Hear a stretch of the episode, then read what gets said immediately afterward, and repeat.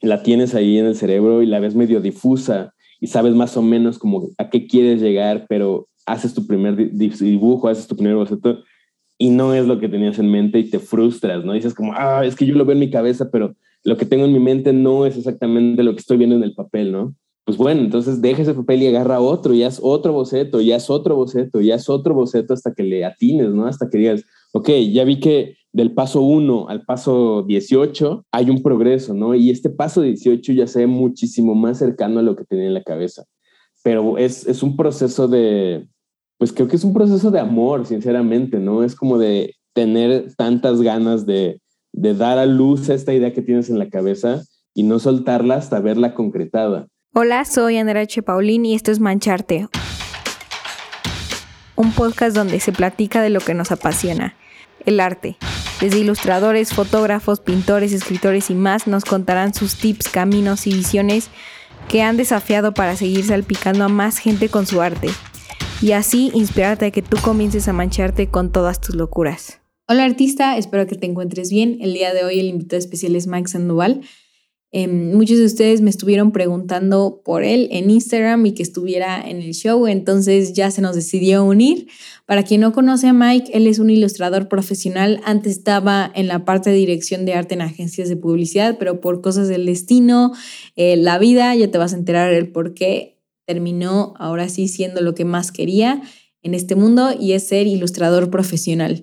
Además de que hoy en día también tiene una pasión enorme por la música, entonces decidió mezclar la ilustración con la música se dedica a hacer portadas y todo lo que tenga que ver con la música, también con carteles. Ha hecho carteles para The Prodigy, Queens of the Stone Age, Café Tacuba, Em, Kendrick Lamar, Zoe, Interpol, Incubus, Foo Fighters y muchísimos más. También ha trabajado con marcas como Wacom, Vans, Moleskine, Nike, Reebok, Cerveza Indio, Cerveza Carta Blanca, Cerveza Victoria, Microsoft, Omega, Casio y Kipling. Y bueno, muchísimos más.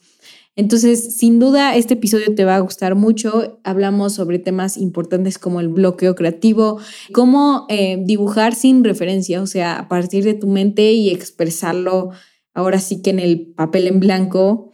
Este tipo de prácticas que te pueden ayudar, aparte de su historia que yo creo que va a inspirar y el cómo puedes buscar oportunidades y realmente alinearte hasta donde quieres ir. Eh, como artista y también el no comprarte, que eso es muy clave para todo artista. Sé que a veces pasa, pero por favor evita a toda costa compararte porque al final tienes tú algo especial que aportar. Nadie más lo tiene más que tú. Entonces, sin más, eh, ojalá disfrutes de este episodio y por favor dime tu opinión en Instagram. Ay, buenos días Mike, ¿cómo estás el día de hoy? Es un gusto tenerte aquí en Mancharte. Muchísimas gracias, Andrea. Gracias por la invitación. Primero, eh, quisiera saber cómo es que empezó tu camino del arte. Si siempre fue esto o la ilustración o fue algo más. Mira, en ese sentido creo que mi historia es un poco aburrida porque desde que estoy chiquito me gustó dibujar, o sea, desde que tengo memoria. Mi papá estudió un poco de diseño gráfico antes de volverse ingeniero civil entonces yo me acuerdo que en la casa había muchísimas láminas, ¿no? Estaban todos sus trabajos de la universidad y me llamaba mucho la atención y mi papá también dibujaba antes, entonces eh, me llamaba como querer hacer lo mismo. Y por otro lado, siempre hubo como eh, estímulos visuales muy importantes en, mi casa, ¿no? Había libros de arte, a mi papá también le gustaban los cómics, entonces como que nunca me faltó ese, ese, ese gusanito ahí que me picara desde que yo estaba muy chiquito. Y conforme fui creciendo y me fui dando cuenta de lo que quería ser y conforme fui conociendo lo que era la carrera de diseño gráfico, siempre supe que quería estudiar eso. Entonces, pues para mí fue muy, muy inmediato el proceso de, de, decidir qué quería estudiar y el apoyo de mis papás siempre estuvo presente, entonces fue muy sencillo. Ya estando en la carrera, me di cuenta que de todas las posibles opciones que había para, para enfocarme en algo, ya fuera branding o diseño web o diseño editorial o etcétera, lo que más me llamaba a mí era la, la ilustración, precisamente porque mezclaba como, por un lado, la parte más comercial del, del, del, diseño gráfico y por otro lado tenía como la, la, parte más autoral que vendría siendo pues el dibujo. Entonces, a mitad de la carrera yo dije, creo que yo me quiero enfocar a la ilustración. Y pues ya, en realidad, eh, ese fue como, digamos, el, el, trayecto. Y a partir de ahí es donde uno empieza a, a, buscar las oportunidades para, pues para ya dedicarse a eso. La verdad es que no es un camino sencillo. Hay mucha gente muy talentosa allá afuera, entonces eh, se pone un poquito competitivo el asunto, pero bueno, en realidad, ¿qué rubro no es competitivo, no? eh, y también algo que, que, siempre me ha gustado a mí fue, fue la música. Entonces yo sabía que mis esfuerzos para llegar a ser ilustrador tenían que estar enfocados a algo que tuviera que ver con música. Y fue como que se me empezó a clavar ese, esa idea y no me soltaba y no me soltaba. Cuando termino la carrera, eh, empiezo a trabajar en publicidad y estuve varios años en agencias de publicidad y al principio estuvo bien. Eh, es un mundo bastante complejo. Hay gente a la que le funciona perfectamente y tengo muy buenos amigos publicistas, pero yo odié ese mundo, sinceramente. Nunca no, ¿por qué lo odiaste ese mundo? Pues nunca me, me sentí realmente parte de eso. Es un, mira, de entrada quiero decirte que eh, te, te, venden como muchas ideas sobre lo que es. Entré a trabajar en una agencia que era muy conocida por ser como eh, de las mejores de esa época. Uh -huh. Y a mí me prometieron eh, muchas cosas, ¿no? Me prometieron que iba a haber mucho dinero, que iba a haber muchas fiestas, que iba a haber premios, que iba a haber eh, casi casi que ibas a ser un rockstar de la ilustración, digo, de la publicidad. Uh -huh. y, y, la verdad es que sí puedes llegar a ello, pero creo que hay muchas cosas que tienes que hacer que no estuva, estaba yo dispuesto a ello. Y por otro lado, creo que me di cuenta también que mi paso por este mundo no quería que estuviera enfocado a, pues no sé, llevar alguna marca de, de, de la manera en la que se lleva en la publicidad, ¿no? En, en, uh -huh. en este mundo, eh, como que te venden mucho esta, esta idea de que la marca que, que, llevas se vuelve casi, casi como tu identidad. Y entonces yo no quería que eso me definiera. Uh -huh.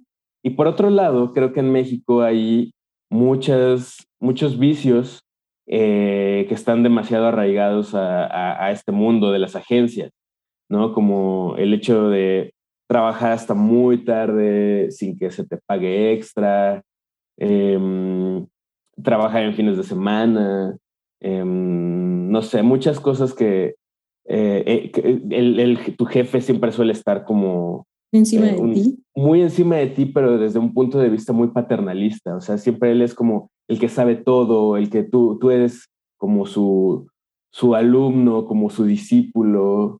No sé, hay algo muy extraño ahí que nunca me gustó. Y sinceramente eh, llegó un punto en el cual yo ya iba a trabajar ya muy de malas, ¿no? O sea, ya uh -huh. me, me, molestaba mucho como los trayectos de mi casa a la, a la, agencia, entrar a las nueve de la mañana y quién sabe a qué hora salías, ¿no? O sea, realmente no nos no respetan mucho eh, aquí en México. Y me fui cansando y me fui cansando. Y a la par, eh, yo empecé a buscar mis propios, mis propios clientes. Entonces, yo, como te mencionaba hace unos momentos, yo lo que quería era como enfocarme a la música. Entonces empecé a conocer toda una escena musical aquí en la Ciudad de México que, que yo desconocía y, y que me, me, enganchó, ¿no? Había, hay todo un mundo de, de bandas del circuito independiente, bandas de punk, bandas de rock, bandas de metal, que, que son gente joven que está haciendo su lucha por, por hacerse una carrera dentro de la música. Y, y, que gestionan todo ellos en su mayoría, ¿no? Entonces, para mí fue muy sencillo como empezar a ir a, a, a, estos shows, a estos conciertos y acercarme a ellos, sinceramente, decirles, mira, esto es lo que yo hago, esto es lo que, lo que yo dibujo. Y también algo muy importante que tengo que decir es que a mí me tocó crecer con el boom de Instagram, ¿no? Okay. Entonces, para mí era muy sencillo como ir a los shows y mostrar mi página de Instagram a, a, los integrantes de estos grupos, de estas bandas, y decirles, mira, pues esto es lo que yo hago, sígueme, y si te late, pues en algún momento platiquemos y hagamos cosas, ¿no? Uh -huh. Y así fue, empezaron a, a, pedirme diseños de playeras, diseños de flyers para shows, diseños de portadas de sus canciones, de sus sencillos, de sus discos, y fue un efecto dominó. eh, mi trabajo se empezó a dar a conocer dentro de esa comunidad y poco a poquito fui como em, empezando a trabajar con más y más bandas. Y entonces eh, eso fue, te digo, como una, una bola de nieve y pues, empezaron a llegar proyectos cada vez más importantes. Y pues aquí estoy al día de hoy. y una pregunta, para ti, eh, ¿qué es lo tanto que te llama la música? O sea, ¿qué significa la música para ti? Para mí es, de todas las artes, la más sublime. O sea, cuando lo analizas fríamente, y te das cuenta que en realidad la música son vibraciones en el aire y todo lo que eso te puede provocar, o sea, una, una canción te puede poner de buenas, te puede poner feliz, te puede meter en un estado como reflexivo, o sea, te, puede generar mil cosas. Y son vibraciones en el aire, es una mezcla de sonidos y, y silencios y muchas cosas que al final crean una pieza que te cambia todo el, el, la vida incluso, ¿no? Si, si, si, te, si te clavas demasiado, una, eh, la música te puede cambiar la vida, ¿no? y, y, eso se me hace muy mágico. Y se me hace que ninguna de las otras artes tiene ese poder tan inmediato también. O sea, una canción, una buena canción puede durar tres minutos y con tres minutos desencadenar un montón de cosas. Y solo es algo que es completamente intangible, ¿no? O sea, un libro, pues bueno, tienes el libro en la mano, una película, pues ver las imágenes, eh, una pintura, pues bueno, tienes la, la, pieza o la escultura, también tienes la pieza, pero la música es algo que no puedes tocar y es algo que se mete en tu cabeza y se te queda ahí por toda la vida y eso se me hace increíble. Entonces, pues para mí la música lo es, lo es todo, es un eje muy importante en mi vida y yo sabía que yo no quería ser músico. Eso siempre lo tuve muy claro. A mí hacer música no era lo que me llamaba la atención, pero entonces dije, bueno, ¿de qué manera le puedo aportar yo algo a la música? Siendo que la música es algo que, que influye tanto en mí. Y me dije, bueno, pues creo que si yo empiezo a hacer portadas de discos, si yo hago carteles para conciertos, ese sería mi granito de arena para estar dentro del mundo de la música sin ser músico. ¿no? Y, y por otro lado, mi papá nuevamente, pues siempre me, me, inculcó desde muy chiquito el amor a la música. Él también eh, es, un, es un melómano consumado y yo recuerdo desde muy niño estar en la casa y que me pusiera los audífonos y me pusiera unos vinilos y me diera los, los discos y entonces ver los artes de las portadas en formato grande y de repente abrir un disco y que tuviera más arte o sacar eh, algún insert o, o, lo que fuera, era como bien padre porque era eh, ponerle una imagen a esas cosas que estaba yo escuchando en mi cabeza, ¿no? Entonces siempre te digo, siempre lo tuve como muy claro y fue así como dije, bueno, yo lo que quiero hacer es aportarle algo a este gran universo de la música a través de mi, de mi trabajo, a través de mis dibujos. ¿Y te acuerdas cuál fue como de tus canciones que más te llegaron? O sea, si hay algún momento en el que lo recuerdas repetidamente. Pues mira, tengo perfectamente identificado el momento en el que dije, yo me quiero dedicar a esto. Em, hay una banda inglesa em, muy famosa, muy conocida, que se llama Black Sabbath. Y es una banda de los pioneros del metal.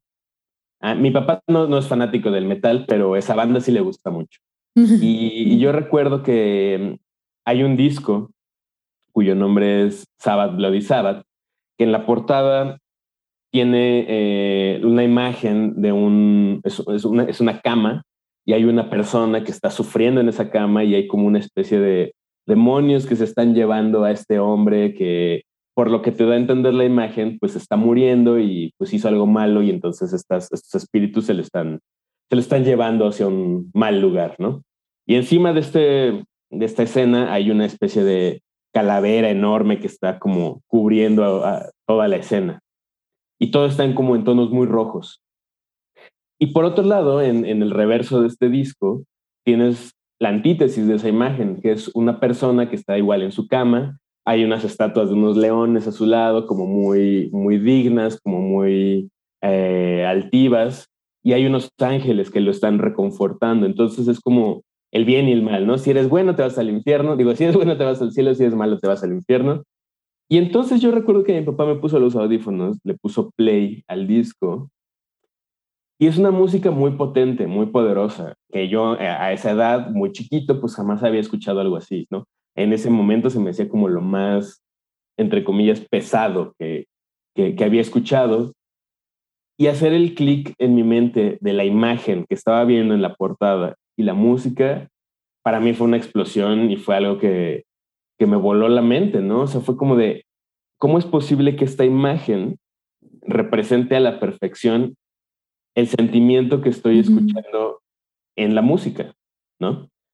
Eh, como dato extra, eh, esta portada, que además, si, si, tu audiencia no la conoce, los invito a que lo haga, eh, es de un ilustrador muy famoso llamado Drew Struzan. Drew Struzan eh, es el creador de muchísimos pósters de películas y de muchísimas portadas de discos, pero entre sus obras más famosas, pues es, él es el ilustrador de los pósters de, pósters de Star Wars. Entonces. Ah, con razón sí me sonaba. Exacto. Tiene un estilo muy característico, es un masterzazo de la ilustración. Entonces, pues ya te imaginarás el, el nivel de, de, calidad de la portada, ¿no? Eso me enteré yo muchos años después, pero bueno, es un dato ahí que, que vale mucho la pena tomar en cuenta, pero en ese momento fue que yo dije, wow, está cañón como una imagen se puede representar, aunque ninguna de las canciones hable específicamente de eso, lo que te transmite la imagen, lo estás viendo, lo estás escuchando también en la música, ¿no? Eso, eso son una, una combinación muy, muy fuerte de, de cosas que, que hacen clic y eso es lo que yo creo que hace que una ilustración tenga éxito, una ilustración sobre todo en el ámbito musical como que dices, órale, esta imagen a lo mejor puede no hablar de nada en específico, pero lo que estoy viendo me hace un match con lo que estoy escuchando. Entonces, eh, eh, eso es algo que, que, yo quería hacer, ¿no? Yo, yo siempre supe que lo mío era como trabajar mano a mano con la música. Y ha habido como, más bien, ¿cómo es trabajar con, con músicos? O sea, a la hora que que te contactan o si tú los contactas y luego la lluvia de ideas? ¿Cómo, cómo es ese proceso? Es bien raro, es bien raro. Te voy a, te voy a contar. Eh, tengo la suerte, la fortuna de haber trabajado con bandas muy grandes. Eh, he hecho carteles para conciertos de bandas muy grandes como los Foo Fighters, como Prodigy, como Queens of the Stone Age, o sea, bandas que ya llenan estadios. ¿no? Vi, vi, igual que Interpol. Y, en Interpol, por ejemplo, ¿no? Y, y, y, trabajar con esas bandas hasta cierto punto es sencillo, porque ya tienen, o sea, a, ellos lo que les importa es tocar y hacer su concierto y tentan. Obviamente quieren que haya una imagen, uh -huh. pues bonita, chida, fuerte, poderosa, que, que acompañe el show, ¿no? Y que al final del día los fans que compran el póster y que lo tienen en su casa, pues son tu último cliente, porque si un fan ve el póster y no le gusta y no se lo lleva a su casa, pues quiere decir que a lo mejor hubo algo ahí que no hizo match en su mente, ¿no? Uh -huh. A lo mejor dijo, bueno, esto no, tal vez no representa la música que estoy escuchando. Pero casi nunca pasa. La verdad es que eh, la gente suele ser muy chida y, y, y adquiere los pósters y eso me hace muy feliz. Pero eh, también he trabajado con muchas bandas y muchos músicos mexicanos, pues, que a lo mejor no tienen como toda esta infraestructura de tener un tour manager, un merch manager, un. ¿No? Que, que, al final se vuelve como una, eh, pues una institución casi, casi, ¿no? Que, que, a lo mejor ya muchas veces ni siquiera ya el, el trabajo final llega a, a, ojos o a manos de las bandas, sino que lo termina viendo alguien que se encarga de todo eso. Uh -huh. Pues porque así funciona. Sí. Pero cuando trabajas con una banda pequeña con la cual puedes hablar y puedes conocer a los integrantes y tener como una, un proceso de peloteo y rebote de ideas y etcétera, ahí es donde se pone complicado porque los músicos piensan de una manera muy distinta a, a los artistas visuales. Entonces de repente te hablan en términos que no estás acostumbrado a, a conocer. Eh, trabajé con una chica que se llama Carla Rivarola, que es una excelente músico, o música, no sé cómo, uh -huh. cómo se... Pero me acuerdo que me decía, escucha la música y escucha la canción y dime de qué color la sientes. Y yo, pues no sé, yo creo que es como un verde, ¿no? Por decir algo.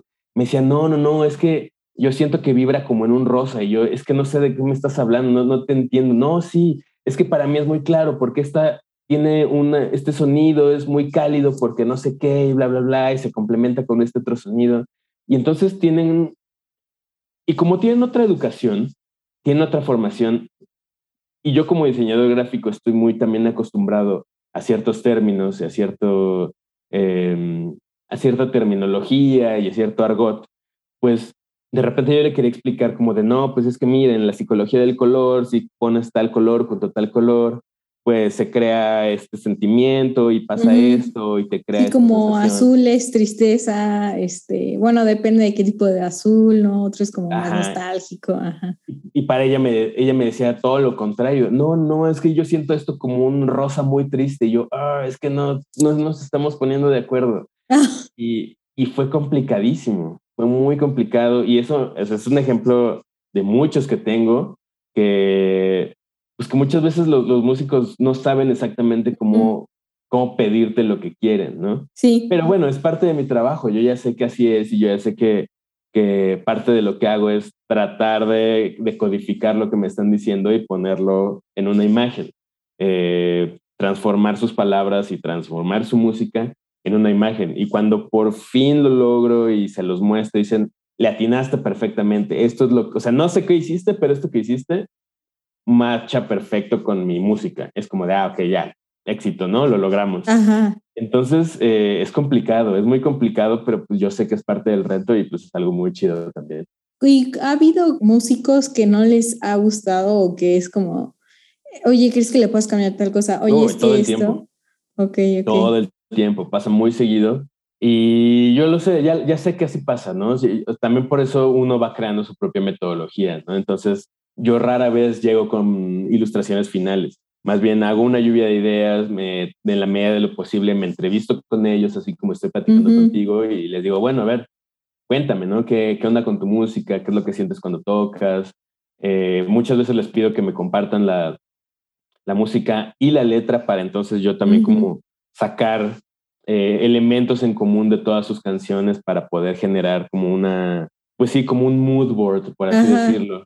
¿No? De, de, sentimientos, si, si, la canción, si las canciones en su mayoría son tristes, si hablan de amor, si hablan de muerte, si hablan de lo que tú quieras, si es música acústica, bueno, no, perdón, si es música como instrumental o si tocan como eh, música electrónica, si tocan como música un poco más orgánica, ¿sabes? O sea, todas esas cosas a mí me sirven para ir generando como cierto pues vuelvo a lo mismo, ¿no? Como cierto mood board. Y entonces eh, empiezo a sacar ideas y hago bocetos, bocetos muy sencillos que les mando y se los comparto y les digo, mira, se me ocurrió esto, esto y esto.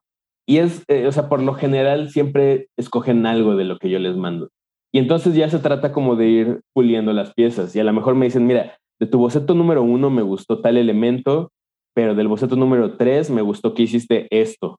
Entonces, ¿qué pasa si mezclamos el 1 con el 3? Ah, pues perfecto, sí. Y como es una etapa muy, muy eh, al principio del proceso, pues para mí es muy sencillo como mandar un segunda, una segunda ronda de bocetos donde ya está lo que me pidieron del boceto 1 mezclado con lo del boceto 3 y entonces ya tienes el boceto 1A, ¿no? Y entonces como de, mira, hice el boceto 1A mezclando lo que me dijiste, pero además hice esta otra variación y esta otra variación. Ah, me encanta, vámonos con el 1A.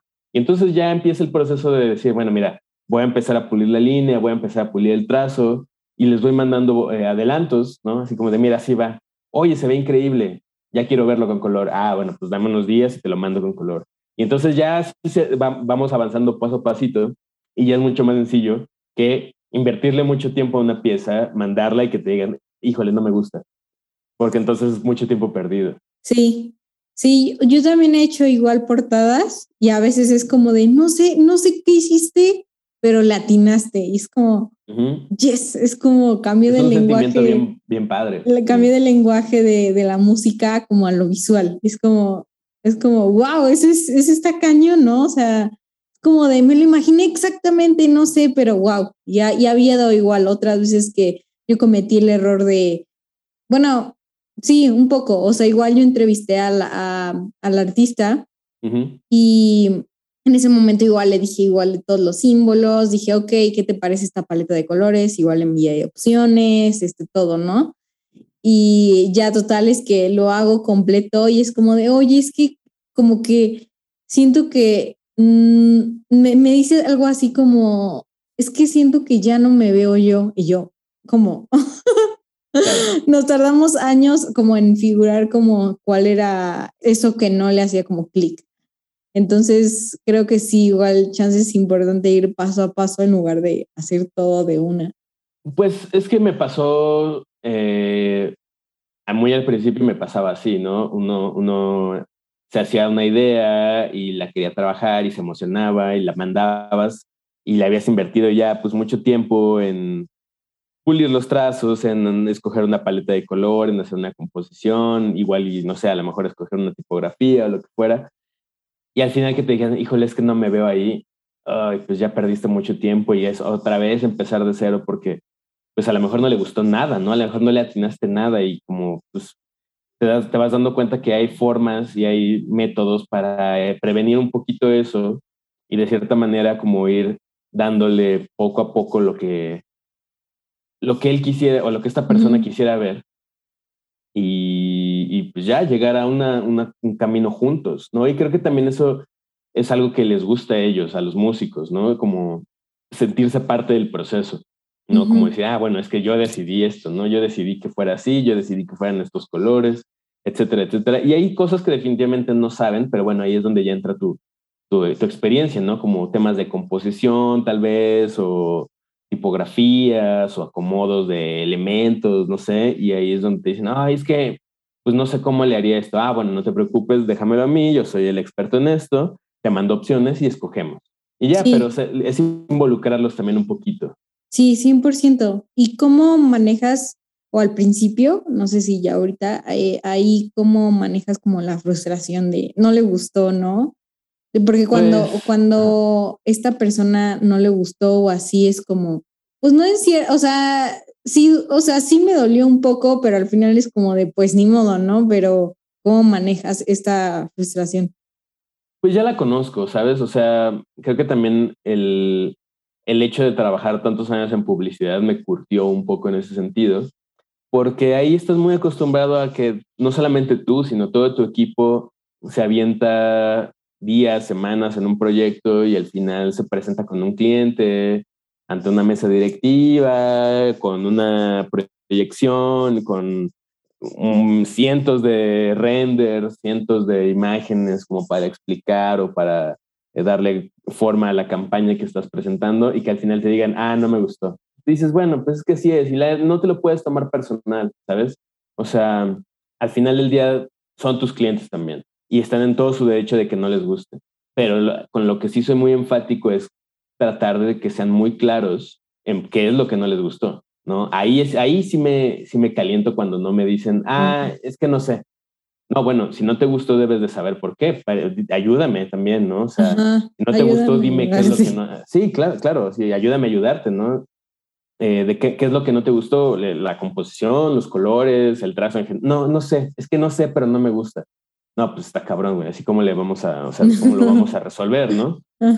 Pero te digo, yo sé que ya es parte del proceso, yo sé que es muy, eh, hay una amplia posibilidad de que algo que hagas, pues no le, no le vaya a gustar a todas las personas, ¿no? Y es completamente válido, pero bueno, lo mismo, precisamente por eso trato de ofrecer muchas opciones desde el principio. Y en ese primer paso en el que mando bocetos, es muy sencillo regresarte. Y entonces si ninguno de tus bocetos les gusta, bueno, ok, ¿qué sientes que es lo que no te está funcionando de, de estos bocetos? No, pues tal y tal y tal. Ah, bueno, ok, ya creo que te entendí. Déjame hacerte otra ronda de bocetos y lo platicamos. Y entonces ya se va volviendo como mucho más sencillo, pero creo que algo que sí no puedes hacer es tomarte estas cosas personales porque, pues si no, empiezas a caer con, en, pensamientos muy negativos de, es que no soy bueno, es que a nadie le gusta mi trabajo, es que eh, no, entiendo lo que quieren y estoy fracasando como ilustrador, como artista. Y pues no, no se trata de eso. Al final del día hay mucho, hay mucha subjetividad en el arte y en, y en la ilustración y entonces pues ni modo, no, no, no, o sea, es, es algo que tienes que saber toda la vida. A los artistas más grandes, a los diseñadores más famosos les ha pasado. Entonces, si a ellos les ha pasado, pues lo más probable es que también a nosotros nos pase en algún punto. Y pues ya, no, no queda de otra y pues tienes que aprender a, pues ni siquiera voy a decir, a, decir lidiar con la frustración, sino aprender a saber que tu trabajo es, está sujeto a los gustos de un grupo de personas o una persona. Y ya, tan sencillo como eso. Te haces a esa idea y entonces es muy sencillo como aprender a, lidiar con, con, esos temas. Mm, ok, ok, anotado. y cambiando un poco de tema, eh, ¿qué te inspira? Todo. A mí creo que... Aparte de, de, la música.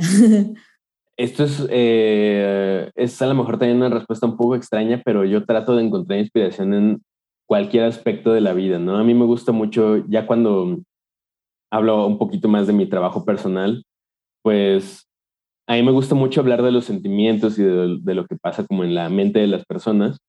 Em, y con el paso del tiempo he encontrado en la naturaleza una fuente de inspiración infinita. Y yo, mucho de mi trabajo se, se basa en justamente tomar elementos de la naturaleza, tomar elementos de, de los animales o incluso del cuerpo humano para hablar de ciertos temas. Y lo que me gusta mucho, por ejemplo, de eh, los animales es que creo que les puedes otorgar ciertas actitudes muy humanas y usarlos como un símbolo de muchas cosas. Y entonces para mí es más fácil hablar de sentimientos muy universales como el amor, el odio, etcétera, etcétera, utilizando animales, porque de esta forma cualquier persona que vea mi trabajo pues se puede sentir identificada. ¿no? Entonces, eh, creo que en la naturaleza encuentras muchísimas cosas y basta con que salgas a caminar y te encuentres no sé, desde una plantita creciendo en medio del cemento, como una rata muerta o un pajarito comiendo este, eh, migajitas afuera de un restaurante para empezar a generarte historias en la cabeza y que eso te dé inspiración para muchísimas cosas, ¿no? Entonces, cuando yo mezclo esas imágenes que, que veo en mi día a día con las cosas que siento, pues creo que es más fácil darle una forma y darle una voz a estos sentimientos. Y pues ya eso es lo que me inspira. Y bueno, además de que soy muy fanático de muchas otras cosas, ¿no? O sea, en general el arte me, me mueve muchísimo. Y, te digo, no solamente la música, también eh, los cómics, el cine, este, la arquitectura, todo creo que eh, son estímulos muy fuertes que nos hacen como generarnos imágenes mentales que pues luego ya mi trabajo es justamente como aterrizarlas en una imagen. Y justo a la hora de hacer tu trabajo, ¿usas referencias o es completamente así de tu mente?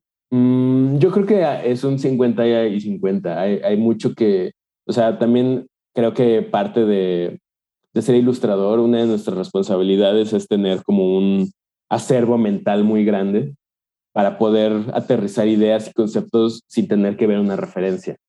Obviamente las referencias yo, yo no soy para nada enemigo de usarlas, ¿no? Hay, no, no tienes por qué saber dibujar todo y hay cientos de cosas que pues se te escapan ciertos detalles, entonces creo que es muy válido tomar referencias. Y también algo que es muy chido es hacer tú tus propias referencias, ¿no? Ir en la calle y tomar una foto de algo que te llama la atención, ir con el blog de notas eh, apuntando cosas, ¿no? De que, que, se te van ocurriendo. Todo eso es muy útil y todo eso va formando parte de lo que eh, de tus códigos visuales que, que, luego es bien importante plasmar para encontrar tu propia voz. Entonces, pues sí, te podría decir que, que la mitad son cosas que, pues ya después de tantos años de dibujar, pues ya sabes cómo bocetarlas, cómo aterrizarlas en un dibujo. Y el otro 50% son cosas que no sé cómo se dibujan y pues las busco, ¿no? O sea, por mucho que me gusten los animales, pues de repente a lo mejor no sé exactamente cómo es una ballena, por decir algo, ¿no? Entonces, bueno, a lo mejor tengo la idea general, pero pues hay ciertos detalles que no conozco. Pues te metes a internet y buscas ahí referencias de ballenas y pues ya sacas tu, tu referencia, ¿no? No, ¿no? no tiene absolutamente nada de malo usarlo.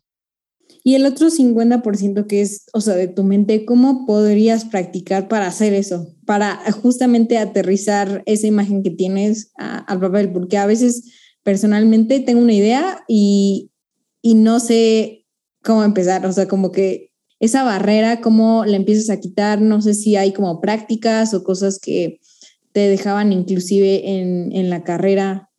Pues sí, creo que algo que muchas veces nos chocaba mucho en, en, la carrera de diseño era como todo el proceso de bocetaje. Y creo que es un error muy de novato creer que el bocetaje extenso no es necesario.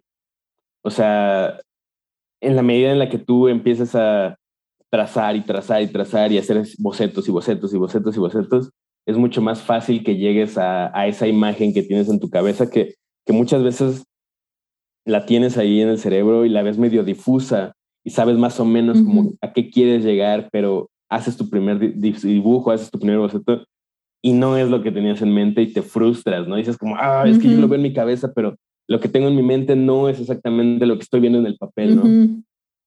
Pues bueno, entonces deja ese papel y agarra otro, y haz otro boceto, y haz otro boceto, y haz otro boceto hasta que le atines, ¿no? Hasta que digas, ok, ya vi que del paso 1 al paso 18 hay un progreso, ¿no? Y este paso 18 ya se ve muchísimo más cercano a lo que tenía en la cabeza. Pero es, es un proceso de, pues creo que es un proceso de amor, sinceramente, ¿no? Es como de tener tantas ganas de, de dar a luz a esta idea que tienes en la cabeza y no soltarla hasta verla concretada. Si tú al tercer boceto ya tiraste la toalla porque no te está gustando, bueno, pues a lo mejor tal vez no estabas tan enamorado de esa idea, ¿no? Tal vez no tenías estas ganas este fuego interno de querer ver esa, esa imagen plasmada en una, en una, bueno, sí, en, una imagen ya más tangible, ¿no? Ya que, que, puedas mostrarle a la gente, ¿no? Que no solamente viva en tu cabeza, sino que ya pueda tener una salida al mundo. Entonces creo que es eso, creo que es bocetar y bocetar y bocetar y bocetar hasta que se te caiga la mano casi casi, ¿no? No, Dios mío. Lo voy a intentar. Pues es que ah, te vas a ir dando cuenta que ese es el único camino. Sí. O sea, a lo mejor una de esas, y creo que también algo que pasa con el tiempo es que uno va agarrando experiencia y a lo mejor de repente ya no necesitas hacer 18 bocetos, a lo mejor ya nada más necesitas hacer 5. Y en una de esas, a lo mejor ya nada más necesitas hacer dos, ¿no? Porque a lo mejor ya sabes en tu cabeza cómo brincarte 17 pasos, ¿no? A lo mejor ya sabes que si tu primer boceto no te gustó, en tu cabeza puedes adelantarte y decir, bueno, a lo mejor ya no tengo que pasar por el boceto número 2, 3, 4, 5, 6, etcétera, sino ya sé más o menos que ya puedo identificar las fallas, ya puedo identificar lo que no me gusta de mi boceto número 1 y aplicarlo directamente a mi boceto número 2. Y entonces como de, ah, ok, este, este, este brinco del boceto 1 al boceto 2 es mucho más sencillo. Pero eso solamente te lo da la experiencia y eso solamente te lo da hacerlo diario. La verdad es que sería muy responsable de mi parte decirte que no es necesario dibujar diario. Claro que es necesario, ¿no? Sobre todo si te quieres dedicar a esto. Eh, hacer un hábito de dibujar todos los días es algo súper importante. Si no, difícilmente vas a mejorar. Sí, también creo que, o sea, bueno, eh, igual utilizar referencias, o sea, hay un momento donde ya sabes cómo, de, por ejemplo, dibujar un ojo, ¿no? O de, de, las veces que estuviste viendo la referencia y todo, entonces ya en la segunda vez ya no vas a tener que utilizar la referencia y chance de puedes inventar algo, ¿no?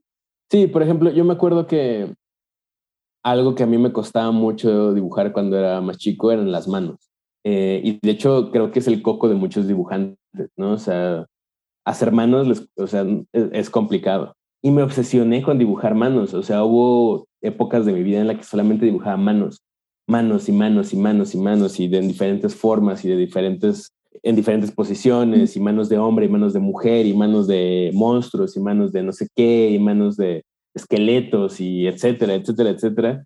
Y la verdad es que ahora disfruto mucho hacer manos, ¿sabes? Y, ya, ya no necesito ver una referencia, muchas veces ya la tengo como, ya, ya aprendí a, deconstruirla en mi cerebro en figuras geométricas para entonces bocetar una mano se me hace muy sencillo porque ya sé que es como una especie de cajita plana con cinco hoyitos de los cuales salen cinco tubos que son flexibles. Y entonces eso a mí me, se me facilita mucho ver esa, esa imagen en mi cabeza y, y, acomodar estos cuerpos geométricos en diferentes formas. Y entonces ya se vuelve un proceso muy automático el bocetar una mano, ¿no? Ya no es como de, ay, es que no me salen y me quedaron chuecos y me quedaron como fuera de, perspectiva, los dedos, ¿no? O sea, ya es algo muy automático, pero eso solamente porque me obsesioné años con dibujar manos, ¿no? Entonces, pues ya, ya, ya no es algo que sufro. Ahora, por ejemplo, algo que me cuesta mucho trabajo son dibujar pies, ¿no? O sea, de, y, y, sí, o sea, me gusta hacerlo también y sé que es muy necesario, pero no las tengo, no los tengo tan estudiados como las manos, pero bueno, ahí voy, ¿no? O sea, entonces, ¿qué hago? Pues también dibujar y dibujar y dibujar eh, otras partes del cuerpo, dibujar eh, ojos, dibujar pelo, dibujar hasta que llegues a, a, a, un punto en el que te sientas cómodo, ¿no? Claro, claro, sí, 100%. Y otra pregunta sobre el bloqueo artístico, ¿cómo tú lo enfrentas? Eh, también hace tiempo encontré la cura al bloqueo artístico, al menos para mí. Hago más de una cosa a la vez. Si yo me enfoco a un solo proyecto y llego a este punto en el que no sé cómo resolver esa necesidad gráfica que tengo que resolver, puedo pasarme días o semanas con la imagen en blanco, ¿sabes? O sea, con mi papel en blanco sin saber qué hacer, pero la inspiración te tiene que encontrar trabajando. Entonces, pues lo único que he descubierto que me ayuda para no estar bloqueado creativamente es dejar eso y enfocarme en otra cosa, ¿no? Entonces, y por otra cosa me refiero a a lo mejor otro proyecto de ilustración, a lo mejor tomar clases de cerámica, a lo mejor ir al cine o ver películas en mi casa o leer un libro, porque algo que es muy cierto es que el cerebro sigue trabajando en, en, eso que te, te, inquieta, aunque sea de, de, una manera indirecta el cerebro sigue resolviendo cosas y sigue pensando en esa, en esa tarea que tiene que resolver en la parte trasera de, de, él, ¿no? Del cerebro. Entonces, si tú nada más estás como tirando la flojera y, y enfocada en, en, en eso y ya sientes que no estás avanzando, déjalo, déjalo, pero ponte a hacer otra cosa. Y de preferencia algo de lo mismo, del mismo universo, ¿no? O sea, estás haciendo un dibujo y no lo sabes cómo resolver, bueno, déjalo y ponte a hacer un dibujo de otra cosa. Y va a llegar un punto, te lo aseguro, en el que tu cerebro va a decir, ya sé cómo hacerlo. Y entonces ya vas a dejar eso que estabas haciendo y ya te vas a poder enfocar a eso. Pero no hay un secreto, no hay una, al menos para mí, esa es como la técnica infalible que he descubierto que, que, que me ayuda a salir de los bloqueos creativos. 100%. Creo que, o sea, a veces llegas al bloqueo creativo porque estás haciendo lo mismo y ya es como, a ver, tenemos que hacer otra cosa, o sea, esto ya no está funcionando, necesitamos como nuevas inspiraciones. Exacto, es como, es muy sencillo, es como si fueras en un, en un caminito y de repente avanzas y hay un bloque gigante ahí que no te deja ver las cosas. Pero si nada, o sea, si solamente puedes ver el problema desde un lado, difícilmente vas a llegar a una solución. Entonces, hazte para atrás y date cuenta que hay otros caminos para hacer otras cosas, para llegar a otros lados, y conforme vayas avanzando en esos caminos, vas a ir dejando atrás este bloque, y entonces ya lo vas a poder ver desde otras caras, y entonces ya vas a poder abordar este problema de diferente perspectiva y resolverlo de una manera, pues, exitosa. 100%, 100%. Y ¿Cuál ha sido tu experiencia más gratificante en cuanto a toda tu carrera artística? Ok, después de que eh, estuve trabajando en publicidad, a mí me despidieron de la última agencia en la que estuve.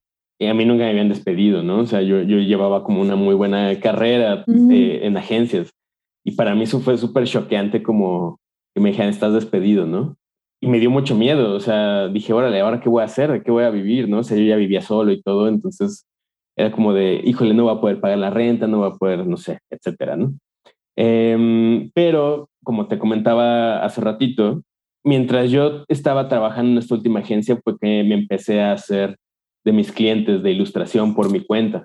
Entonces, cuando me corren del, del trabajo, pues no llego en ceros, ¿no? No, no llegué como eh, sin nada de respaldo, sino que ya tenía yo como ahí una pequeña cartera de clientes que les gustaba mi trabajo, que estaban interesados y lo que hice fue eh, cultivar eso, ¿no? Y seguir buscando más clientes y seguir buscando más proyectos que me gustaran.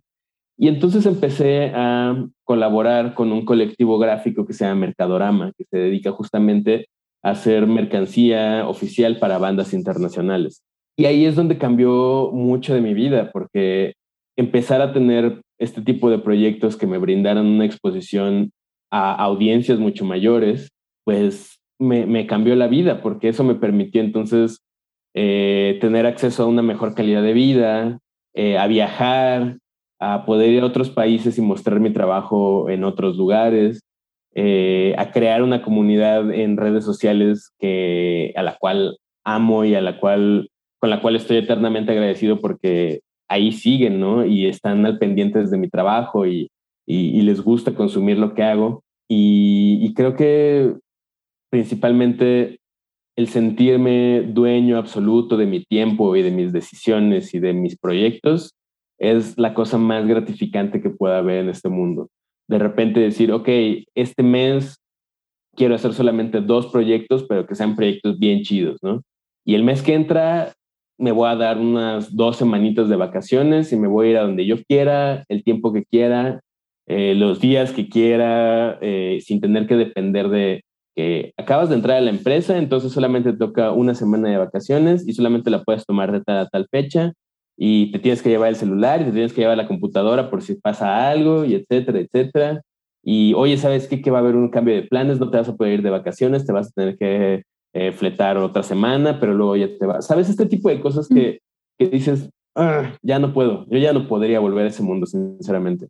Entonces amo, amo, amo absolutamente ser yo quien controla mis tiempos, ¿no? Si un día no quiero hacer nada, pues ese día no hago nada porque no me siento con las ganas de dibujar o no me siento con las ganas de dibujar específicamente algún proyecto, ¿no? O sea, puedo agarrar mis cosas y salirme a caminar y meterme un cafecito y ponerme a, a, dibujar toda la mañana si yo quiero, ¿no? Y, creo que es un privilegio también, la verdad es que poder ser artista en México y en Latinoamérica, creo que es verdaderamente un privilegio. O sea, somos parte de un sistema opresivo que no necesariamente eh, está en favor de los más necesitados y que, que tú puedas decir vivo del arte es un privilegio que no, no puedes olvidar ningún día, ¿no? Todos los días tienes que sentirte agradecido y eh, consciente de que al final del día el arte es lo que pone comida en tu mesa, no cualquier persona puede porque desafortunadamente hay millones y millones de personas con empleos que pagan el sueldo mínimo, que, que tienen que transportarse kilómetros y kilómetros para llegar a su trabajo, que tienen una familia que mantener, y yo afortunadamente a la única persona que tengo que mantener es a mí y a mi gata, ¿no? Entonces eh, es un privilegio poder vivir así. Y eso jamás lo, lo, tienes que olvidar, ¿no? Entonces todas esas cosas son un conjunto de satisfacciones que, que, que, me hacen muy feliz, sinceramente. Sí, 100% me imagino.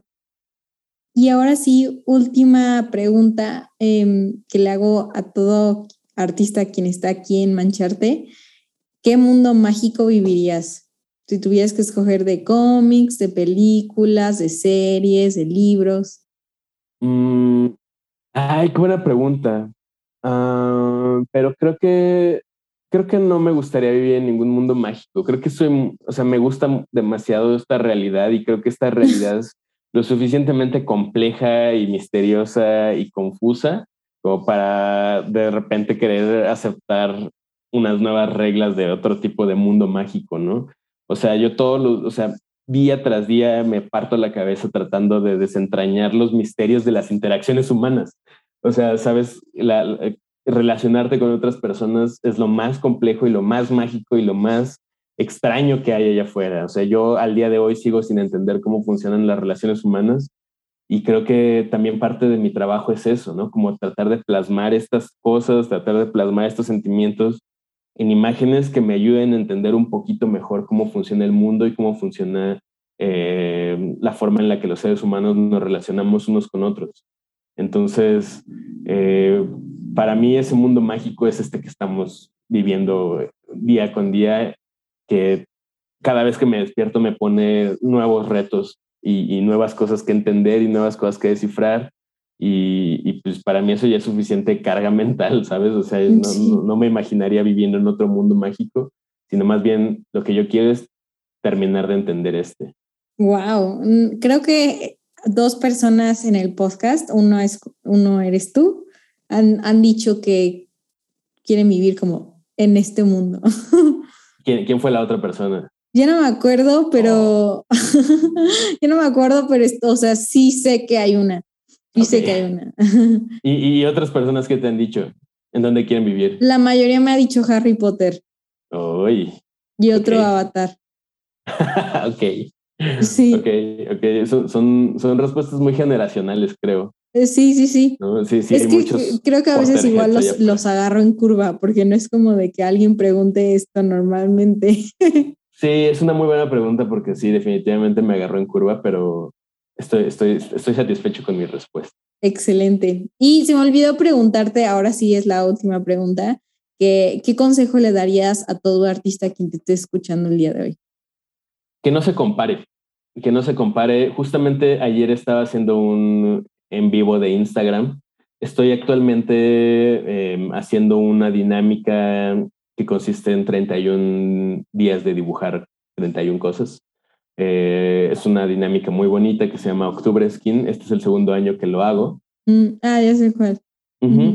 Y ayer, bueno, este, este, en, esta ocasión, este año, se me ocurrió una vez a la semana hacer un en vivo donde la gente se pudiera conectar y platicarnos también un poquito de su trabajo, ¿no?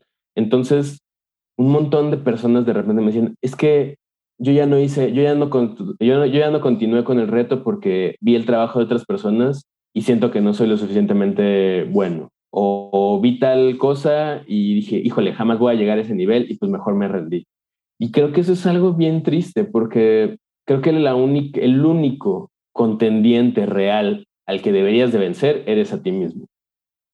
O sea, está bien tener como ciertas expectativas y está bien querer, pues no sé, llegar a cierto nivel, a cierta calidad, teniendo como referentes otros artistas, pero tú no eres esa persona y uno tiene que encontrar su propia voz y, y está bien tener como estas influencias y estas personas a las cuales admiras, pero creo que realmente la única persona a la que tienes que satisfacer siempre es a ti. Entonces, que la gente deje de compararse. Y también otro consejo que les puedo dar es mantener siempre los pies en la tierra, ¿no? He visto como las carreras de muchos amigos estancarse porque les falta humildad, ¿no? Les, o sea, a lo mejor son buenísimos, pero siempre sienten que son como el mejor y no hay, no hay tal cosa, ¿no? No hay, no hay, no hay como el mejor ilustrador o el mejor artista todos son buenos en algo, todos tenemos algo que aportar, todos tenemos algo que decir. Entonces, no está de más como bajarle un poquito a la soberbia y, aceptar que no eres ni el primero, ni el último, ni el mejor, ¿no? O sea, siempre los pies en la tierra. Creo que esos son los dos consejos más importantes que, podría, que podría darle a alguien. 100%. Muchísimas gracias, Mike, por estar el día de hoy con nosotros. Fue un gusto y por favor dinos en dónde la gente te puede encontrar. Uso principalmente dos redes sociales. Eh, Instagram es la principal. Ahí me encuentran como arroba Mike-Sandoval-Bajo. Y en Twitter estoy como arroba Miguel Sandoval.